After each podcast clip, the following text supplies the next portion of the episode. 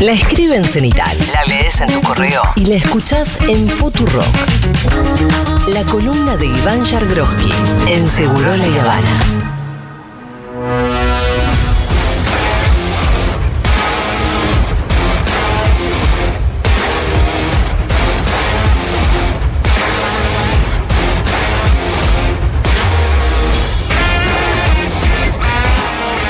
Parece que ya es hora de cambiar la cortina de Iván, ¿no?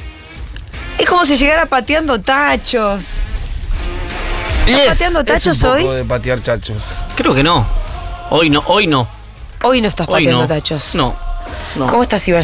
¿Qué tal? Eh, bien, bien, bien. Bien, a mí me dejaron sin escarapela. por- Porque no, no, mostra- no mostraste. Pará, vamos a decir que ¿Sos nos mandaron antisemita? ¿Por un qué apelás montón a eso? de escarapelitas hermosas de arroba la Duarte JP. Entren a. Instagram eh, de la Duarte JP y compren su escarapelita porque. No, no se métansela. No, no, no, no. No, se puede andar sin una escarapelita Sí, tan muy linda. bien, muy bien. Mira esta banderita, lo que es. Es hermosa, estoy con la misma, mira. Bueno, vos te ligaste una, no mostraste ninguna emoción por la escarapela. Por eso se la llevaron. ¿Te gusta? Yo creo que eh, hay alguna, alguna, poco escondida, ¿Alguna emoción en algún lugar? de antisemitismo en este programa. Porque nada que ver. O sea, yo ¿En siento- este programa o en esta radio? En la radio. Por lo menos en el programa. Por lo menos en bueno, la radio. ¿Y se- cómo, cómo se manifiesta nuestro antisemitismo? Bueno, hay tres personas.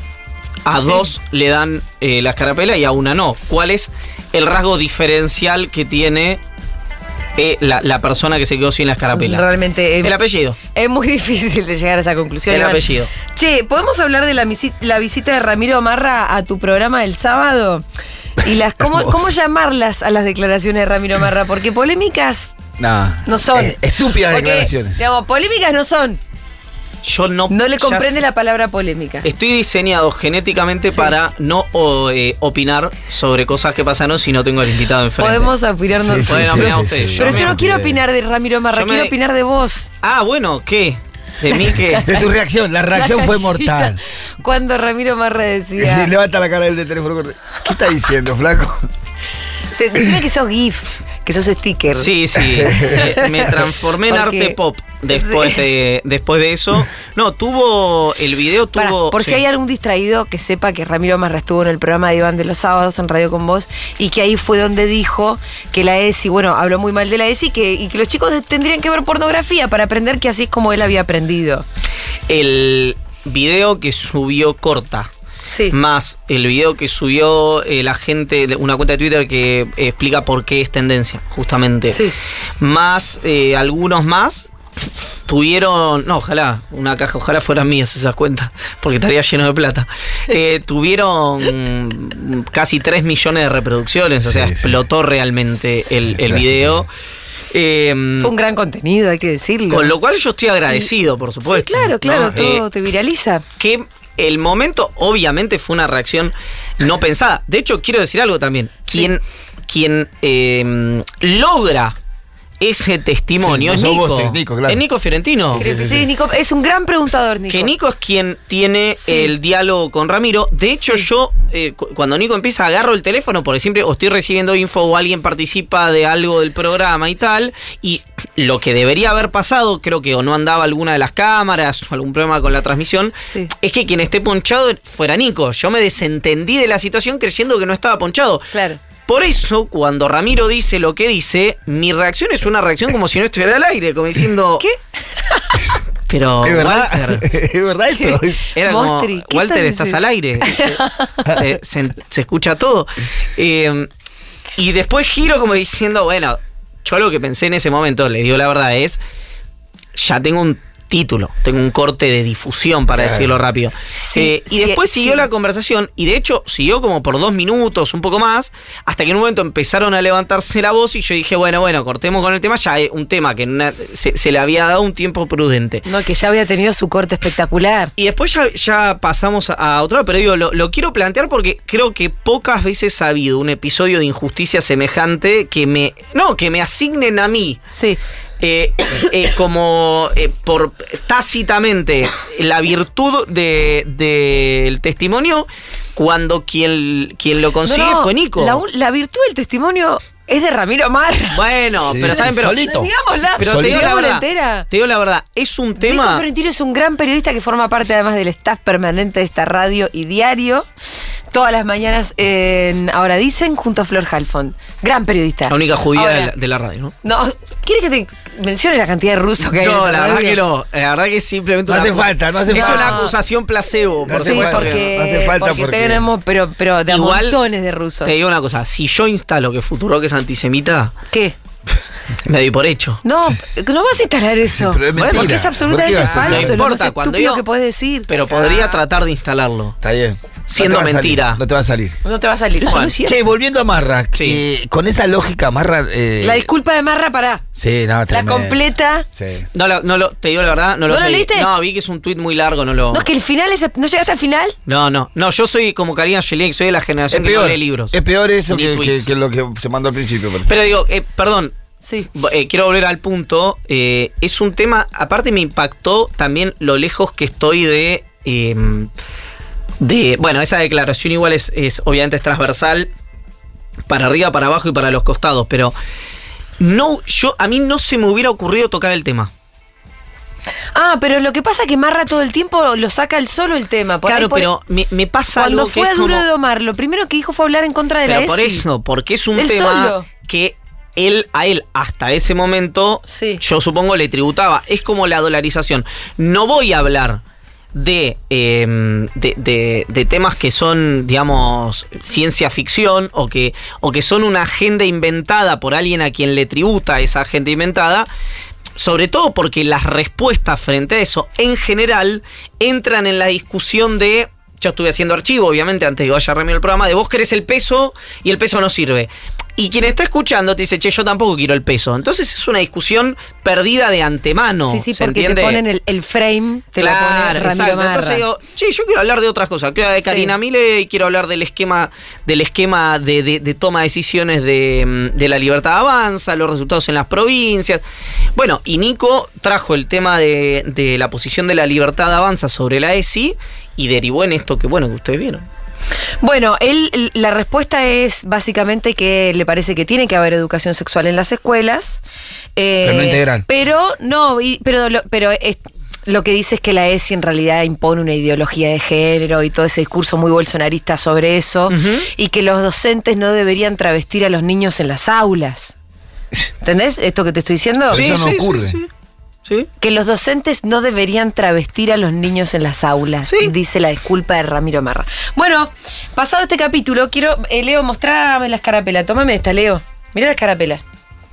Arroba la Duarte JP, muchísimas gracias porque nos mandaron unas escarapelitas preciosas en el Día de la Bandera Sí. para montón, mandaron como 10. Ujú, Yo también tengo la mía, mirá.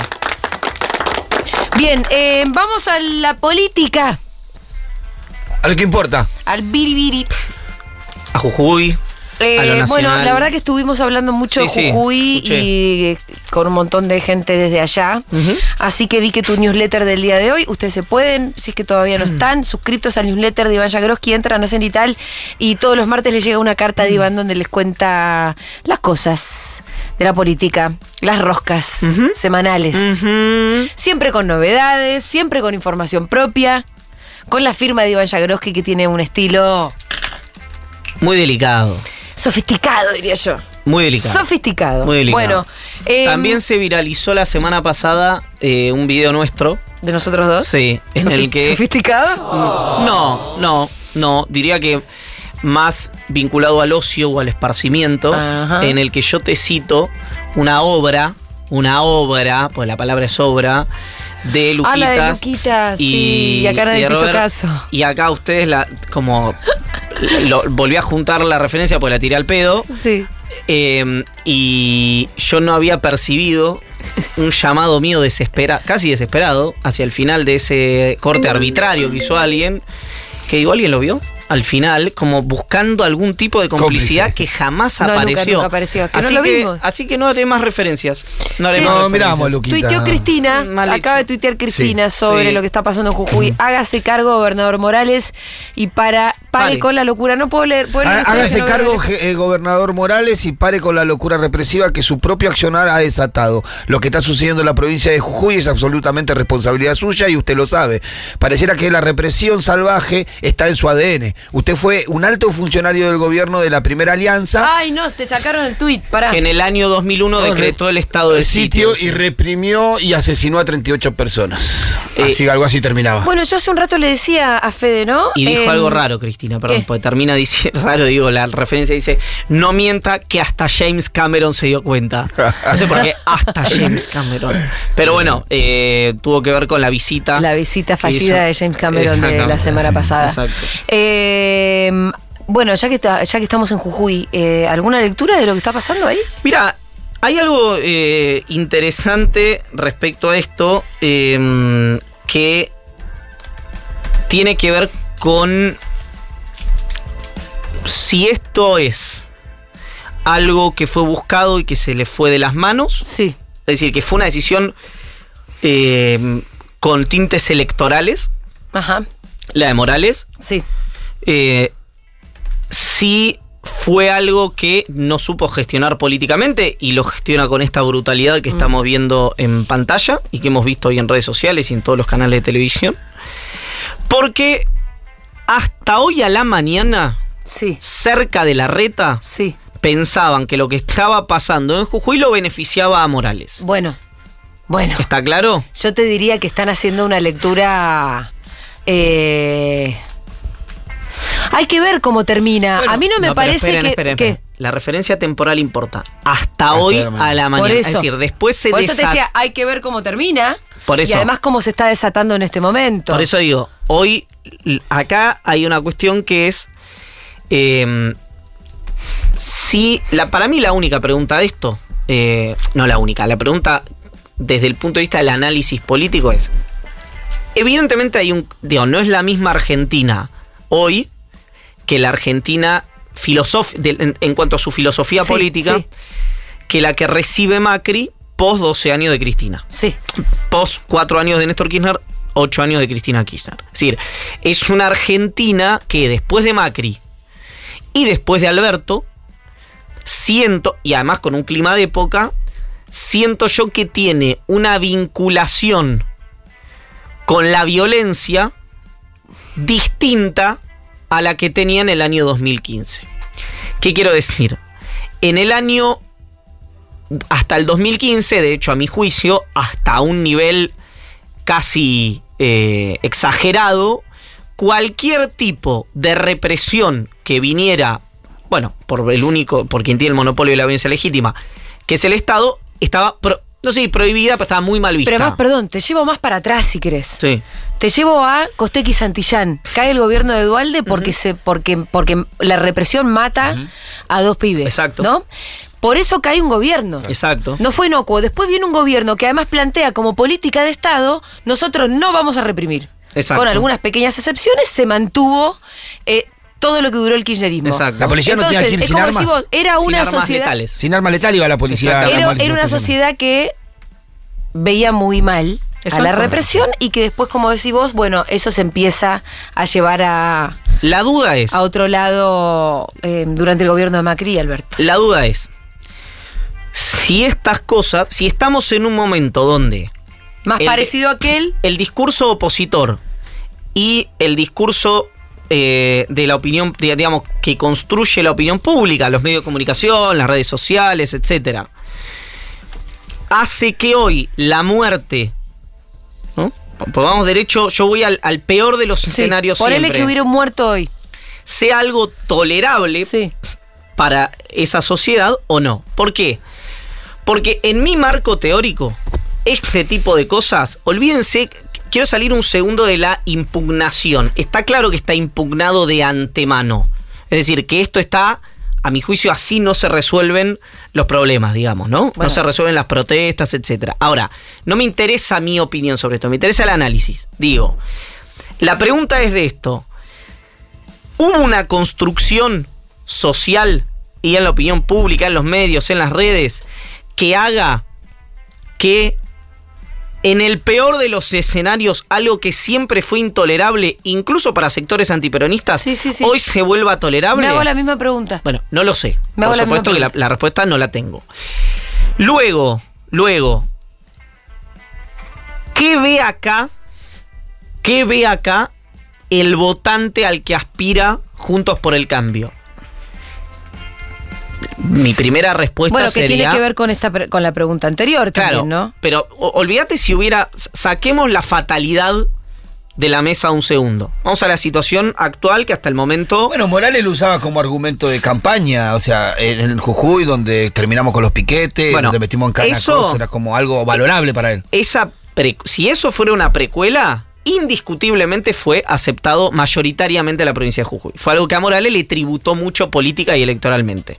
Repito, corro el deber ser de la mesa. Estoy Sí, diciendo, sí, ¿le sí, funcionó o no le funcionó? Sí. ¿Qué ve el votante de Juntos por el Cambio?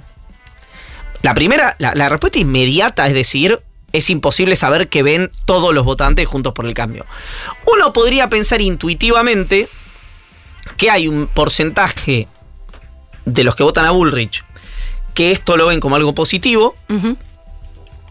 Hay un porcentaje, perdón, que es muy importante saber cómo termina. Porque si Morales termina dando marcha atrás con la sanción de la constitución, digamos, ¿no? O, o- o- o con, con- Déjame que te apunte esto. Sí. En los últimos días, Morales va, viene, va, viene, baja un par de decretos, digo, al- la Por termina aprobando, pero esto de ir y venir respecto de las comunidades originarias es una cosa, respecto de la protesta social la sostiene.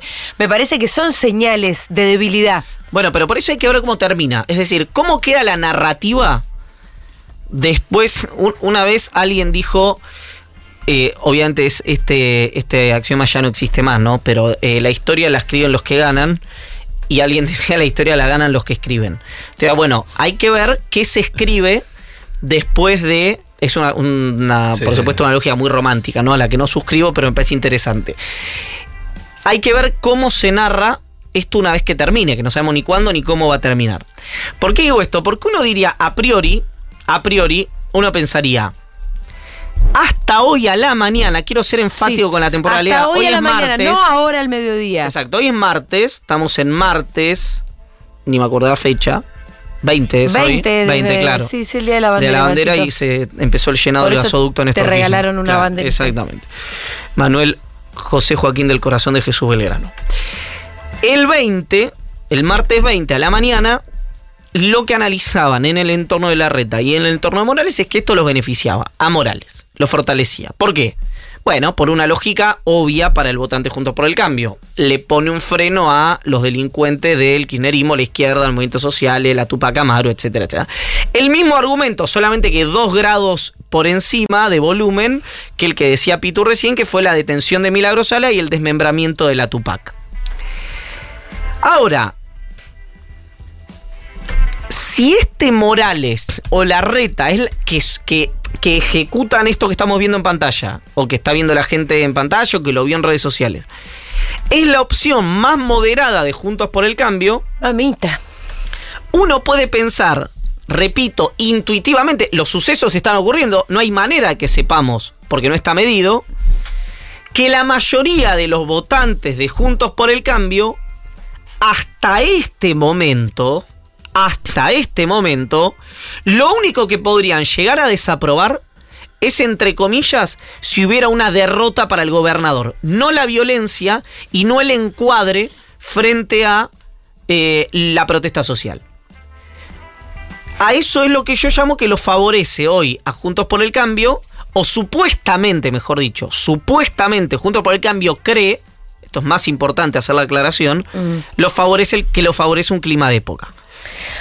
Ahora, yo no sé si el pueblo argentino, sea la época que sea, quiere ver cómo muelen a palos a los Pero docentes que digo- ganan 35 mil pesos. Esto es lo que en la. Porque la narrativa, obviamente, Juntos por el Cambio, no es Morales está reprimiendo a los docentes que cobran 35 No, pero creo pesos. que al final del día, por ahí hay alguna gente que se termina enterando de que son los docentes los que están en la calle, que no es Milagrosa la que está presa hace siete años, o que en realidad fueron Alberto y Cristina que mandaron a los de la cámpora. Claro, lo hay que- un punto donde ya por ahí la verdad empieza a colarse. Bueno, por eso yo esto lo veo digamos, si vos me tenés que, eh, que eh, si yo tuviera que, que razonar Sí. ahora diría que pro- si esto termina así, es decir, si los manifestantes ahora se van a la casa, cosa que la verdad no va a ocurrir, digamos, No, ¿no? no. Pero si se fueran a la casa ahora, yo creo que en el marco teórico sería un triunfo contundente de Morales.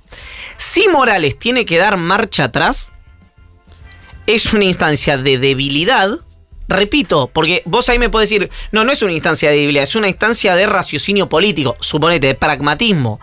Yo sigo diciendo en el encuadre de Juntos por el Cambio, Sí, que si yo fuera Bullrich, Sale, lo capitaliza. salgo y digo, esto conmigo no va a pasar, Claro. conmigo los piquetes. cagón. Exactamente. Entonces, el equilibrio es extremadamente delicado porque el encuadre de campaña que ofrecieron Milei, por un lado, Bullrich y Macri en Juntos por el Cambio, es un encuadre donde la violencia es, otra vez, una herramienta válida políticamente. La violencia, repito, no la represión eh, del Estado para situaciones donde el Estado tiene que ejercer esa represión. Me refiero para cualquier situación que tenga que ver con la protesta social. Si esto, hoy pueden ser los docentes, la constitución, los docentes, mañana pueden ser las jubilaciones y pasado mañana puede ser la privatización de los recursos naturales. Estoy diciendo cualquier, estoy eh, eh, jugando con, con, con hipótesis, por supuesto.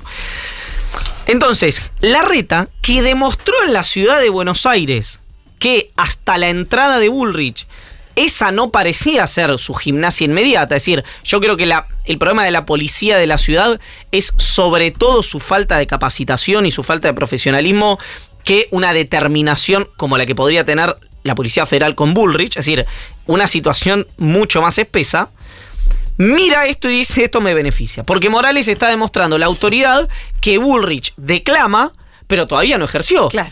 Porque, de hecho, eh, fijémonos una cosa, en palabra de Florencia Arieto, no mías. Bueno, Bullrich tuvo protestas sociales y muchas que cuando ella las tuvo que gestionar, es decir, en, la, en el dos- hay algo que se recuerda poco. E- Esto es interesante. Hay algo que se recuerda poco. En 2017, antes de la manifestación que el de las famosas 14 toneladas de piedra que dice Juntos por el Cambio, donde la policía de la ciudad al comienzo aparece impertérrita abajo de los escudos, lo cual fue evidentemente una estrategia narrativa en ese, en ese comienzo. estamos hablando de eso- las protestas por eh, la- el cambio, la mm, Reforma fórmula- la reforma jubilatoria. lo que se llamó reparación histórica Sí. en aquel momento. Antes que eso, unos días antes, quien tuvo a cargo el proceso de contención de esa protesta fue Gendarmería, de la mano de Patricia Bullrich. Y la verdad que en los propios términos de Bullrich, esa contención y ese operativo fue un fracaso. ¿Qué quiero decir? Bullrich, cuando tuvo que contener bajo sus propios términos, se le descontroló la situación y ahí tuvo que intervenir la policía de la ciudad. Y cuando tuvo que ir al, al terreno, y esto es algo que lo denunció en su momento o lo impugnó públicamente Florencia Arieto, esos operativos, que uno fue de Gendarmería y el otro fue del Grupo Albatros de la Prefectura Naval Argentina, En el- terminaron, En Mascardi, en el sur. terminaron con dos muertos. Sí. Cagaste el corte al final porque estaba pensando como corte. Ay, perdón. Pero bueno, no importa, lo podemos usar igual. Eh, con lo cual, ahí hay una situación. Ahí hay una situación que no está resuelta para Bullrich. Es decir, Bullrich es muy hábil desde el punto de vista narrativo para hacerle creer a su base electoral que ella es la quinta esencia de la piedra angular del orden de la República Argentina, pero eso no se vio legitimado cuando fue ministra de Seguridad de la Nación. Pero porque, porque, porque tiene dos muertos. Cuando tuvo que intervenir ella. Esto como un defecto de una, estás Sí, diciendo, sí, como de una represión. Como lo dijo. Florencia Arieto, vos no podés tener un muerto cada vez que Haces un operativo. haces un operativo. Exactamente. Y después lo mostró cuando no pudo aplicar nunca el coso antipiquete. Exactamente. ¿Por qué? Porque hay un límite que eh, yo, eh, digamos, por eso la duda para mí es qué estamos viviendo.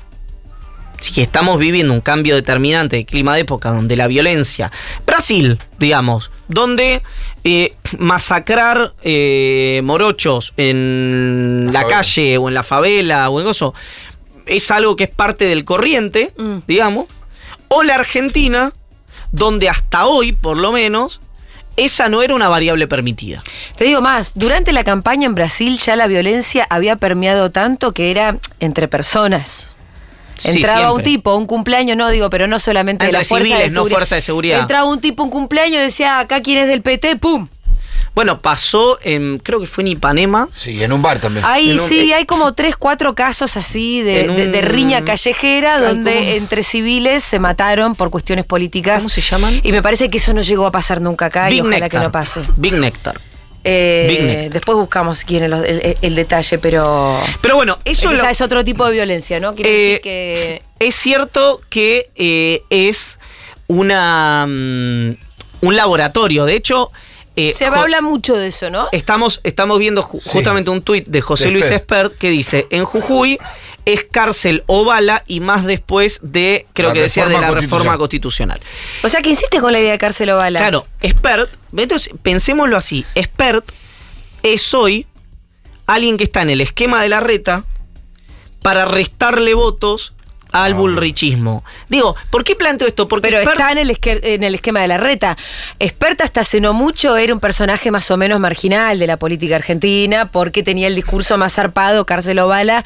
Y ahora entra a la política ya con una nueva legitimidad entre uno de los espacios más importantes. Bueno, Milei es por candidato el más, Sí. por hoy el más votado. Claro.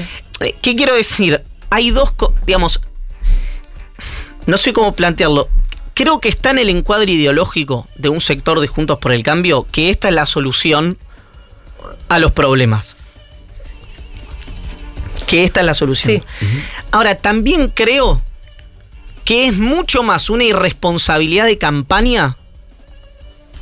Como, Que- el- como fue, por que ejemplo un plan de política futuro. el, el bluffing, como dice, le gusta decir a Massa, de los planes sociales, el alardeo de Bullrich de los planes sociales, que iba a eliminar los planes sociales, y después Sí. dijo, no, bueno. Claro, claro. No, hasta que lingo. Bueno, siento que va por ahí. ¿Por qué? Porque sabe mejor que nadie, el propio Morales, digamos, ¿no? Y Patricia Bullrich, López Murphy, eh, toda gente que formó parte del gobierno de Fernando de la Rúa, que la violencia no es un mecanismo útil y efectivo a la hora de resolver cuestiones políticas, por lo menos en la Argentina que conocemos hasta hoy. Mucho más efectivo es como decía Kirchner en eh, cuando era convencional constituyente. Hay un video muy, muy, muy simpático en la reforma del 94, cuando él habla en contra del acuerdo entre Alfonsín y Menem y dice se escondían en los rincones del Paraninfo y tal.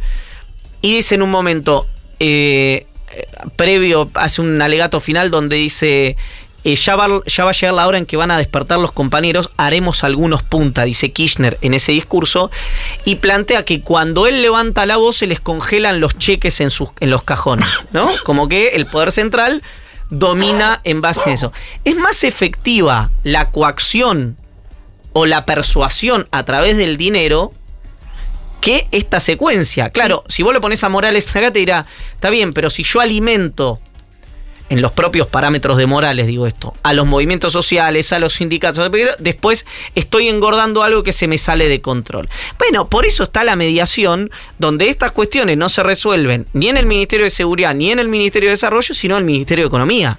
Si la gente tiene para laburar y la gente tiene para comer, no va a salir a la calle a protestar. No, la conflictividad social tiene que ver con salario docente de 35 mil pesos de básico. Después, Sí, perdón, de- después abre varias puertas, porque después ya, la constitu- como mucho frente al mismo tiempo, un poco torpeza política, ¿no? Porque vos tenés un conflicto con los docentes y por ahí inteligencia política es "A- aflojemos un cachito con la reforma porque me va a abrir otro frente. claro. Bueno, eh, él sentía que estaba como con una renovada legitimidad después de las elecciones, ¿no? Sí, sí. Después tenés también, que es una Igual no discusión. entiendo que- la, la necesidad de la, constitu- de la reforma constitucional. Bueno, digamos, eso me parece. Es un ensayo para nivel programa, nacional, Para otro programa entero. No, no hay posibilidad. de- Va, yo no me imagino Para- haya posibilidad de eso. Pero digo, en. Fíjate que también hay algo que pasó en la reforma previsional del 17 que efectivamente, efectivamente, después, detrás de manifestaciones legítimas, estamos hablando hace más o menos 40 minutos de eso, detrás de manifestaciones legítimas siempre se cuelan gente que cree que la gente, digamos, en este caso enfrentada o a Morales o a Macri en el 17, que creen que la violencia efectivamente es un mecanismo de resolución de conflictos. Y la verdad, para decir cierto, yo no puedo contar algo que me pasó en ese momento, pero la credibilidad que tenga la pongo sobre la mesa, no son infiltrados. Pues si no, eso es creer que violento siempre es de un lado del gozo. Sí hay eh, encuadres políticos institucionales sobre la represión, que son diferentes y está claro, digamos, uno es el modelo kirchnerista, otro es el modelo de Juntos por el Cambio, eso está, eh, está claro. Después sí hay... También hay infiltrados. Hay, hay infiltrados, pero también hay violentos. Sí, también hay violentos y también hay infiltrados. Digo, gente que cree que el cuanto peor mejor, gente que cree que, eh, que, que, frente a una resistencia del Estado, el Estado donde hay un, match de alguna manera ahí simpático con, con mi ley. ¿Hay gente violenta o los vuelve violentos en determinado contexto? Eh, yo, voy a una, yo voy a una protesta.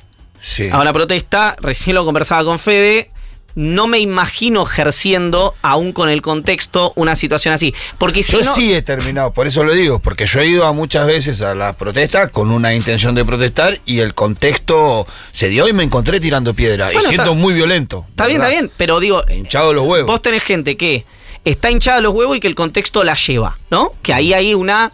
Eh, discusión sobre la motivación y sobre. No me sale el la palabra que estoy buscando. Después tenés gente que va y que aún con el contexto, no se ve motivada. Después hay gente que no va, y después hay gente que va deliberadamente a eso sabiendo. Por eso la heterogeneidad. Para pudrirla. Claro, porque si no, es creer que cada vez que hay un episodio de violencia en manifestaciones de izquierda o tal, es por son infiltrados. es un encuadre Pasa que era, era una, no, pero era así, eh, por, parte de, por parte de muchos manifestantes fue una de las denuncias que vienen haciendo los creo que pasan todas las cosas. Y pasó, si se acuerdan, hay un momento donde pasó muy claramente, hay pero muy claro, no, pero hay uno que fue muy claro, muy claro, que fue en una manifestación en apoyo a la, a la aparición con vida de Santiago Maldonado, en Plaza de Mayo, donde había sido una manifestación absolutamente pacífica, absolutamente pacífica, la gente, o sea, realmente se, ido todo el mundo. se, estaban yendo y empezaron una serie de bandidos a pintar la de anarquía, a, romper el cabildo, a romper patrulleros, etcétera, a romper la catedral. Bueno, hay secuencias que son más identificables, hay secuencias que son menos, y hay secuencias que que forman, digamos, que van a. donde la primera víctima es la verdad. Porque yo puedo decir A, vos podés decir B, pero si no hay información fidedigna, queda en el sesgo de confirmación de la audiencia, digamos. Además, una protesta social nunca es una cosa muy prolija. Exacto. Además, nunca es una cosa muy prolija. Tenés distintos sectores, tenés distintas virulencias, tenés distintas. Eh, eso, objetivos tácticos y, específicos de cada uno de los que va. Hay uno que va a querer entrar a la legislatura, uno que dice que no, hay uno que va a querer tirar una piedra y otro que va a decir que no. Eh, bueno, pero escúchame. Em, en este contexto, tanto Larreta como Bullrich están como buscando sus vices y no es momento de definirlos mucho, ¿no? No, ¿te puedo decir algo? Sí. Me estoy haciendo pis. ¿Anda? ¿Puedo? Dale. ¿Esto que ¿Lo de coso, eh? Lo, de, rebor? no, lo del otro. no, soy yo. Andá y a la vuelta hablamos para que la, gente sepa. Tenemos que hablar de la interna del frente de todos porque ¿cuántos días quedan para definir eh, todo? Y yo creo, o sea, formales, ¿no? formales quedan 96 horas. ¿Que es el sábado a la noche? sábado a la noche. Pero ¿Y cuándo pensás que, se va a definir? Yo creo que no pasa del jueves a la ¿Ah, noche. ¿sí? viernes a la madrugada. Ok. Bueno, ya vengo, ¿eh? Te esperamos. Podemos. Eh, ¿Qué hacemos? ¿Metemos un tema? Ponemos una tanda. No está Nico Carral, yo, estoy volando sin instrumentos. Por favor. Que no den indicaciones. ¿Qué hacemos? Eh, eh, sí, pongamos un tema, porque uno no, sabe cuánto puede llegar a tardar. Por ahí va a ser lo segundo y va a tardar más. Y total, ahora ya venimos en el video, Leo corta esto y. O si no, ponemos Roxette y lo escuchamos todo. Es un temazo de cualquier manera. Se llama The Look.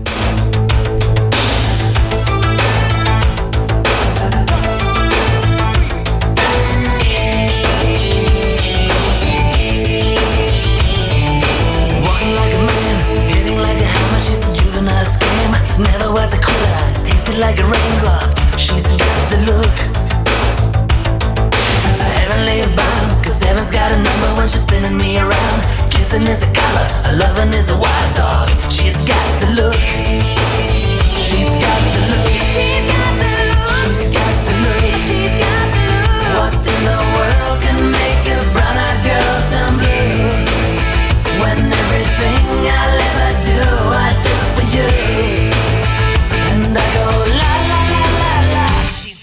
love.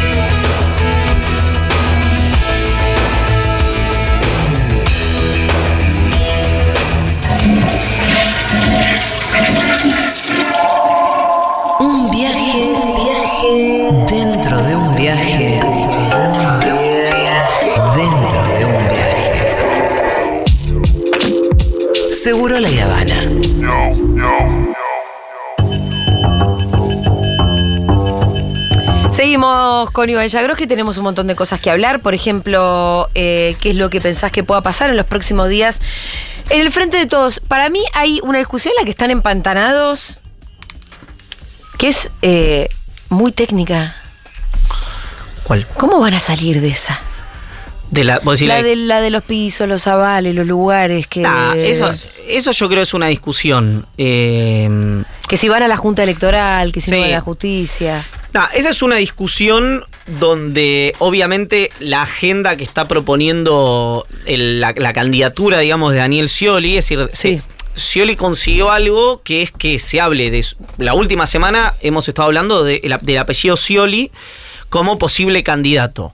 Por esta discusión Porque él quiere. Como posible candidato, ¿qué? a presidente. Único. No, no, Ah. posible preca- como uno de los Uno de dos los- Sí. ¿Por qué ocurre esto? Bueno, en parte ocurre esto, primero, bueno, porque Scioli es una figura nacional, dos veces, no, huelga decirlo, ¿no? Pero vicepresidente, dos veces gobernador, tiene una campaña presidencial encima, un debate eh, con Macri que quedó seguramente en la memoria de mucha gente. Y además, porque hay una pelea en este caso con el kirchnerismo. Una pelea que tiene que ver con las condiciones de competencia.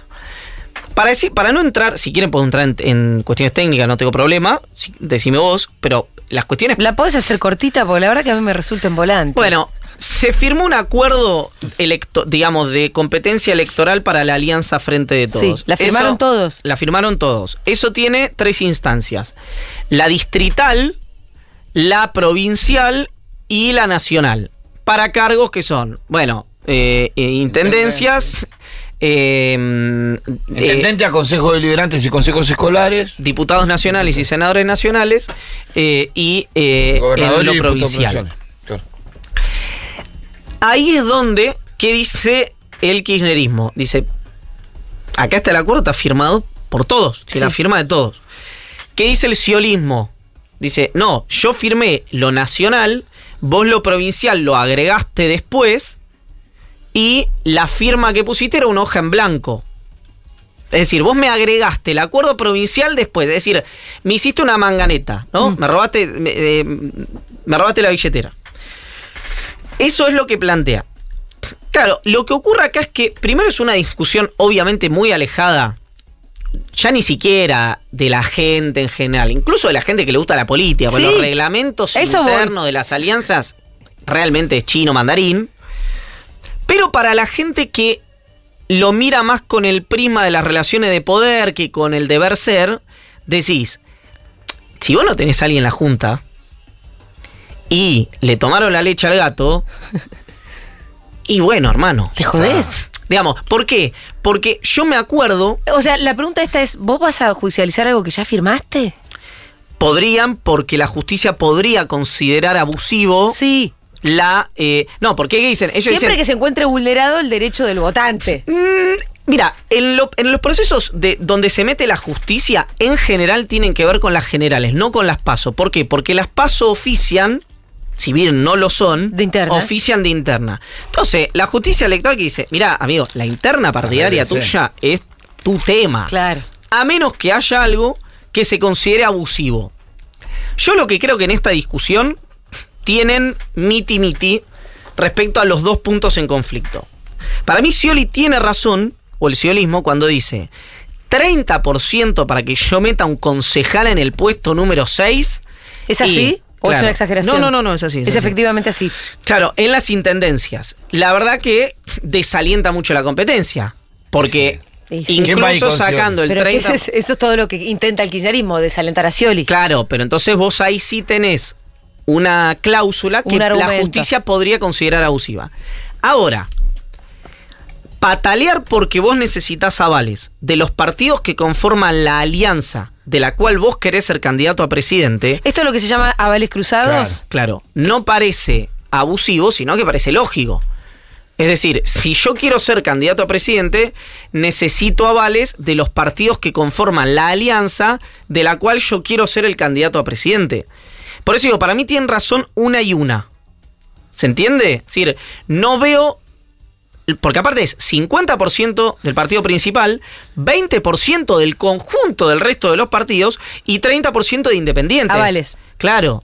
Entonces, la verdad que a mí no me parece. Y tiene que tener de todas Pero las además, fuerzas. perdón, ¿el resto de las fuerzas le, le niegan los avales al ciolismo? Y el Porque una cosa es que te lo pongan como, como condición, pero después te los den.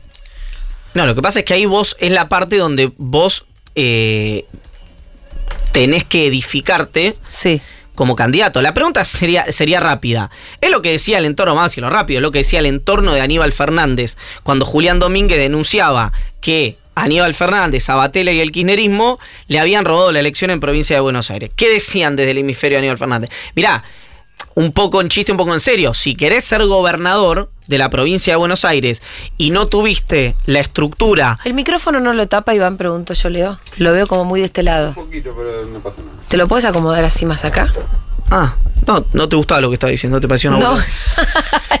No, pues estaba desarrollando una idea. Perdón, ¿Para te estoy qué? escuchando muy atentamente. No, veo, veo, veo, veo. Pero es que yo me No. preocupo por todo. Ahí está, bueno, ahí va. ¿Está bien ahí? ¿Estás Sí, contenta, sí. Walter Nelson? Bueno, digo, el argumento en ese momento era, si vos querés ser gobernador de la provincia, tenés que poder fiscalizar bien tus votos. Sí. Uno, usando el argumento de aquel momento, podría decir, bueno, si vos querés ser candidato, tenés que poder conseguir los avales. Los avales es algo, uno Básico. diría, bastante como elemental a la hora de competir. Sí. Bueno, ahí está la discusión, digamos, más desde el punto de vista técnico electoral. El albertismo lo que dice es, mira, si esto no se resuelve, yo voy a la justicia. Mañana a la mañana, mañana miércoles a la mañana. Primero se hace una presentación ante la Junta de la Alianza, donde no tiene a nadie el albertismo. Entonces, probablemente Barroca. sea rechazado. Después va la Junta Electoral Provincial, que es Un órgano de la provincia de. Buenos Aires, exacto, que lo preside él, yo no sé si ahora es presidente o solo ministro, pero creo que es el presidente de la Corte Suprema de la provincia de Buenos Aires, que es Sergio Torres, que era un juez federal, el juez Ajá. del Federal 12 en Comodoro Pi, alguien que viene del radicalismo, alguien cercano, por lo menos en su momento, y supongo que seguirá siendo al Cotino Siglia, Pero es un órgano que pertenece a la, al- a la provincia de Buenos Aires. pero al Poder Judicial de la provincia de Buenos Aires. Es un órgano que está eh, conformado por este juez que te digo, Sí. por creo que Federico Tea, eh, que está en el Tribunal de Cuentas, no estoy seguro, eh, que es un, alguien cercano a Kisilov, y después eh, diferentes estructuras el- electorales vinculadas al Poder Judicial de la provincia de Buenos Aires. Si eso no camina, creo yo que va a Ramos Padilla, juez electoral de la Ajá. provincia de Buenos Aires. Si no va Ramos Padilla, va en, apelación a la Cámara y si no va a la Cámara, va a la Corte Suprema de la provincia. Pero todo este camino lo tiene que recorrer, Se recorre rápido.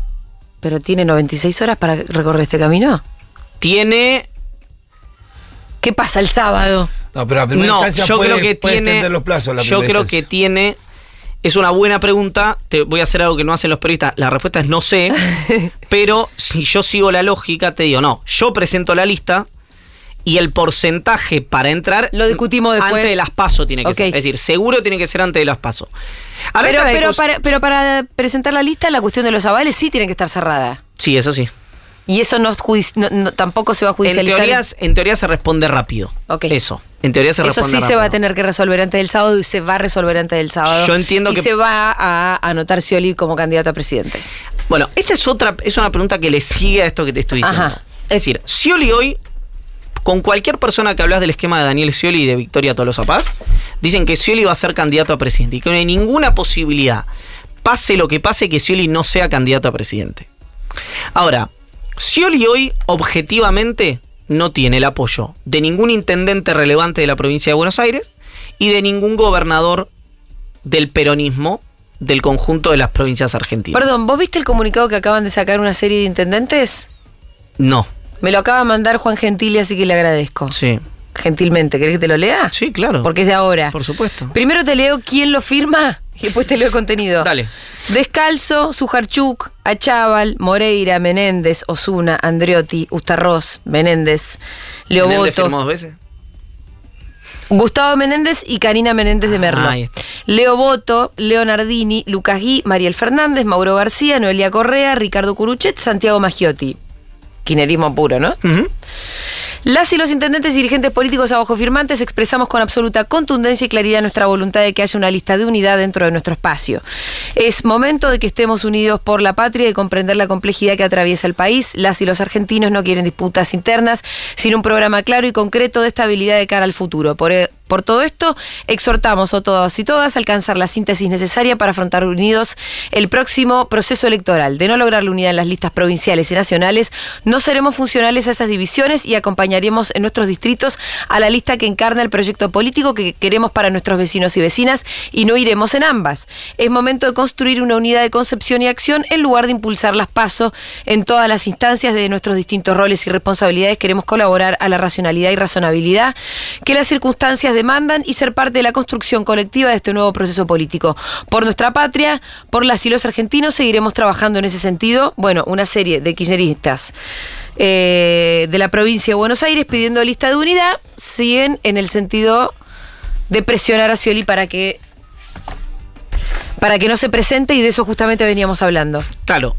Entonces, Scioli no tiene el apoyo de ningún intendente eh, importante de la provincia, digo, de intendente con, con volumen, Sí. de municipios populosos, ni de ningún gobernador eh, peronista.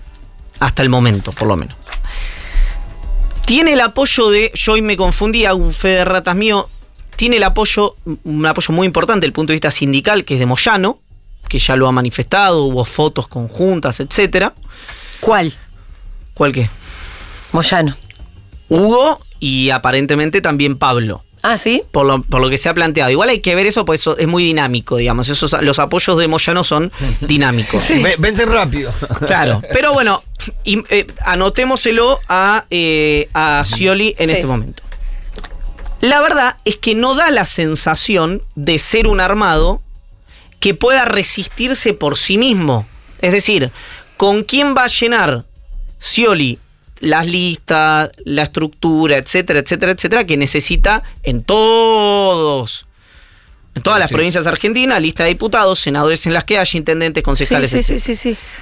Bueno, una puede ser que se esté gestando algo por abajo que uno no conoce, que es perfectamente posible, es decir, la capilaridad que tiene el peronismo excede las cuestiones institucionales.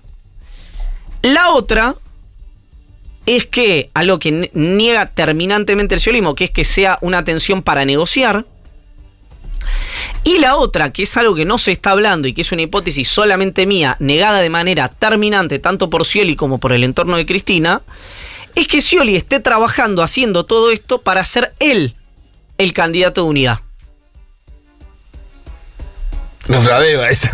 Que no sería la única manera en la cual tendría sentido, a mi juicio, todo esto que está ocurriendo, porque no veo cómo Scioli. Digo, Randazo en como si él está- 2017. Está, buscando que digan, bueno, ¿sabes qué? Sobo. Anda vos. No, pero en un Pero escenario pasar, donde el peronismo pierde, tiene 80% de posibilidad de perder, digamos. Alguien tiene que ir a perder. Claro, y Cristina, Scioli puede llegar a pensar que Cristina diga, bueno, no quiero que sea uno mío. Yo creo que eso no va a ocurrir, pero lo planteo como hipótesis. ¿Por qué digo que no va a ocurrir? Primero porque el electorado kirchnerista ya se eh, ya incorporó, digamos, a su dieta a Scioli en 2015, a Alberto en 2019. A mí me cuesta pensar que vaya a ser un candidato no eh, kirchnerista, el de, el de no kirchnerista, digamos, en términos clásicos. Sí, paladar el de este año. Punto número uno. Punto número dos, sería casi imposible de digerir a menos que le dieran la provincia de Buenos Aires a Sergio Massa, pero en ese escenario no estaría Axel Kicillof. Es decir, no tiene sentido desde el punto de vista de la distribución del poder, más propiamente dicho. Pero lo planteo como un escenario. Eh, Que fuera Scioli. Que Claro. no- que, Eh, que en ¿dó- dó- realidad- ¿Dónde está la discusión? Bien. Hoy la discusión en el frente de todos, la más mainstream, para decirlo rápido, la más probable es la que, la que sponsorean Massa y Máximo, que es que Kisilov sea candidato a presidente. En ese escenario hay dudas, porque decís, ¿y quién es el candidato a gobernador? Algunos dicen Máximo, otros dicen Guado y Massa dice Massa. Para eso necesitan evitar las internas de la provincia de Buenos Aires. ¿Por qué? Y porque no es lo mismo unas paso contra Axel que contra otro en la provincia de Buenos Aires. Y pero contra que, pero Se todos los zapatos tampoco. No, no, pero Se digo. desordena y un poco. No, pero, parece. pero bueno, hoy ya hay una paso. Y bueno, Inspector. claro. Pero es Axel jugando esa paso. Sí, pero lo que digo es, si hay una paso, donde, recuerden que el gobernador está en el puesto número 6 de la boleta. Es decir, el razonamiento de Massa y de Máximo es, si yo pongo arriba a Kisilov, que mide 40 puntos en provincia de Buenos Aires, le, Levanta a cualquiera gano en la provincia. a cualquiera que esté enfrente, porque así como el corte de boleta es improbable que sea mayoritariamente a favor, también es improbable que sea mayoritariamente en contra. Ese es un escenario. En ese, el otro escenario es Guado Scioli en una Guado Scioli o Massa Scioli en una paso a nivel nacional con una distribución distinta en eh, el resto de las de los puestos, digamos, que encabecen la boleta. Donde hoy lo que me dicen a mí, y por supuesto esto puede cambiar conforme pasen las horas, es que no va a haber un Kirchner encabezando nada. Encabezando nada. Exacto, es decir, ni Cristina ni Máximo van a ser, obviamente, ni candidato a presidente, ni candidatos a gobernador, ni van a encabezar diputados nacionales, ni van a encabezar senadores nacionales. Lo cual, la potencial sorpresa de esto es que mucha gente especulaba con que Máximo podía encabezar la lista de diputados nacionales para que un Kirchner Que hubiera- que- que aparezca en la boleta. Exactamente. Bueno, em, no me acuerdo quién decía que podía llegar a estar Alicia, por ejemplo, para el Parla Sur. Bueno, eso... Porque ese es un nombre que, aunque sea bastante irrelevante en los hechos, en la boleta es muy importante. No, un- es, el segundo nombre de la boleta o algo así. El primero, Parla Sur en cabeza. ¿Está arriba de presidente? Estoy casi seguro de lo que te estoy diciendo. Y está, y además una cosa, está en todos los cuartos Oscuros de la del Argentina. país. Exactamente. Eh, bueno, esa es hoy la discusión. Massa qué dice? Massa dice, bueno, eh, si va Guado a Nación, yo quiero ser candidato. Perdón. Candidato a gobernador. Si va, yo quiero que vaya Kisilov a presidente Claro. yo quiero ser candidato a gobernador. Ahí se ve con una chance también. Claro. Real. Lo que pasa es que ahí lo que tenés es que si se gana la provincia y posiblemente se pierda la nación, al final el único que se queda con algo es Sergio Tomás Massa. Claro, eso obviamente, er- ese razonamiento que lo vemos nosotros porque es elemental, lo Sí. ve también Cristina Kirchner y Máximo digo, Kirchner. me lo puedo imaginar. Yo no veo que esa secuencia se dé, pero también ¿Qué es la, la secuencia que no ves que se, que se pueda ganar la provincia no, que en una Kicillof- elección sí. No, no, que Kisilov sea candidato Ah. a presidente y Massa candidato a gobernador. Ok. ¿El kirchnerismo puede ganar la provincia de Buenos Aires perdiendo una elección nacional? Sí, podría. Puede. Podría. Es difícil, ¿eh? Pero puede. Es Eh, difícil porque no se dio nunca. Sí. Rucau ganó cuando perdió. Fue la única vez, pero Claro. estaba en dos boletas. Eh, sí. podría. No, no recuerdo. podría eh, ser el candidato a presidente Axel Kisilov y que haya un kirchnerista o algo parecido a un kirchnerista en la provincia de Buenos Aires?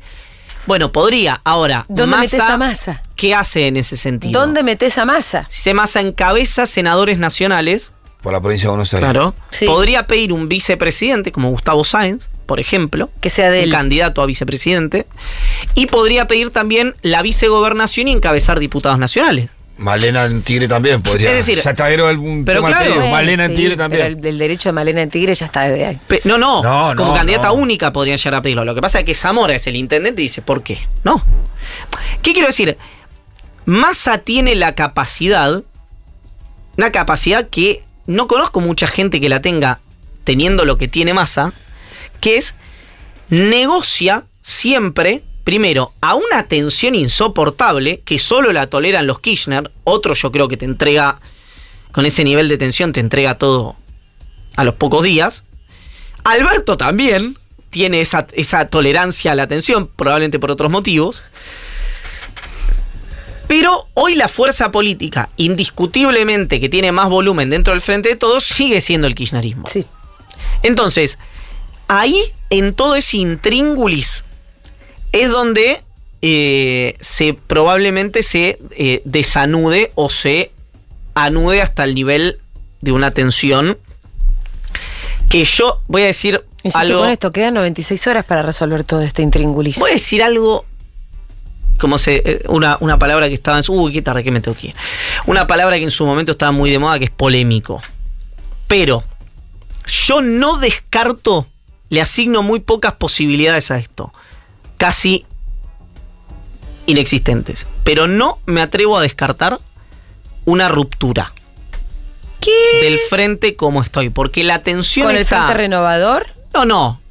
Una, una reconfiguración, si querés, del peronismo, como fue en su momento la de Randazo en, eh, en el 17. ¿Pero que se vaya Scioli por afuera? no lo sé. No lo sé. Pero no con el Frente Renovador. No, no con el Frente Renovado. Sí, con, Con el Scioli. dispositivo del, Con albertismo. digamos. Bueno, No lo descarto. Repito, le asigno muy pocas posibilidades a eso, casi inexistentes, pero el nivel de tensión que yo registré, por lo menos en- con mis interlocutores, en las últimas 48 horas, lo registré solamente en momentos previos a ruptura o a decisiones eh, de, de- de relevancia nacional.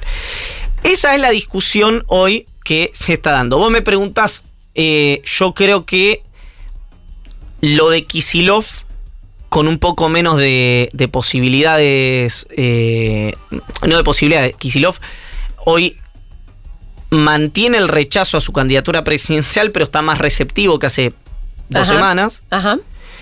Eh, la pregunta es, si Guado de Pedro hizo, digamos, con, con Guado de Pedro se generan dos cuestiones. Una es, no termina de imponerse por su propio peso, porque están las figuras de Massa y de Kisilov, y a la vez a uno le cuesta pensar que lo dejaron correr tanto y hacer toda esta campaña para que después no sea. Uno, aunque perfectamente podría ser porque acumuló volumen nacional, acumuló conocimiento y... eh, De algo te va a tributar en y algún alguna lugar. manera le va a tributar. Sí. Pero en algún lugar. Mi sensación por lo que hablé en el último, en las últimas 24 horas, es que realmente no está definido.